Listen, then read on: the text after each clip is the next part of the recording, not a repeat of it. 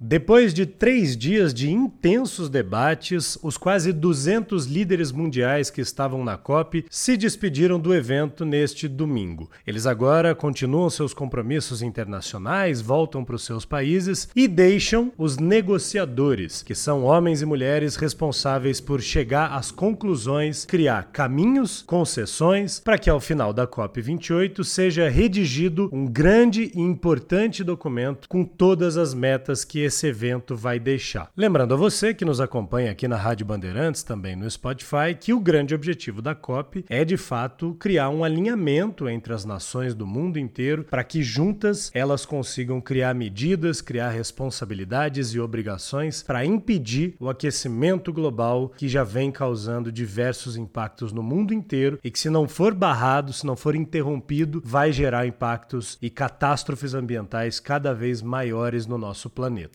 Bom, antes de se despedir da COP em Dubai, Lula deu uma entrevista coletiva, falou da participação do Brasil e já fez questão de lembrar que a COP 30, daqui a dois anos, será realizada no Brasil, no Pará, um estado amazônico, portanto, um estado que convive muito intimamente com a floresta. Lula já fez questão de destacar o que o Brasil vai defender na COP 30 que irá sediar. Nós queremos convencer as pessoas que investem em agricultura as pessoas que investem em indústria de imóveis, as pessoas que investem na criação de gado. Nós queremos mostrar que é plenamente possível a gente manter a floresta intacta e a gente ter terra para a gente plantar o que quiser, com o avanço da genética, o avanço da engenharia, a gente pode produzir muito mais na mesma quantidade de hectares se a gente discutir o melhoramento da terra. Bom, antes de falar do futuro, é muito importante a gente ficar atento ao presente. Afinal de contas, a COP28 já é apontada como a mais importante da história, justamente porque muitos dos acordos feitos em COPs anteriores não foram cumpridos pelos líderes mundiais. Então a COP 28 tem a missão de retomar a credibilidade e de fato fazer com que as pessoas acreditem que é um evento fundamental para a gente parar o aquecimento global, para a gente realmente conseguir ver o planeta começando a caminhar numa direção diferente da que estamos caminhando agora, com os efeitos todos que a gente está sentindo literalmente na pele. Bom, você que nos escuta aqui na Rádio Bandeirantes, no Spotify também, saiba que esse assunto tem tudo a ver com a tua vida. Então fique atento aqui na nossa programação, porque ao longo dos próximos dias, até o final final da COP, a gente vai trazer todas as novidades para que você fique por dentro sobre tudo que está acontecendo quando o assunto é meio ambiente, impacto social, governança corporativa e participação das empresas nas mudanças climáticas em tudo que a gente pode fazer para evitá-las. Um abraço, a gente se vê amanhã. Tchau!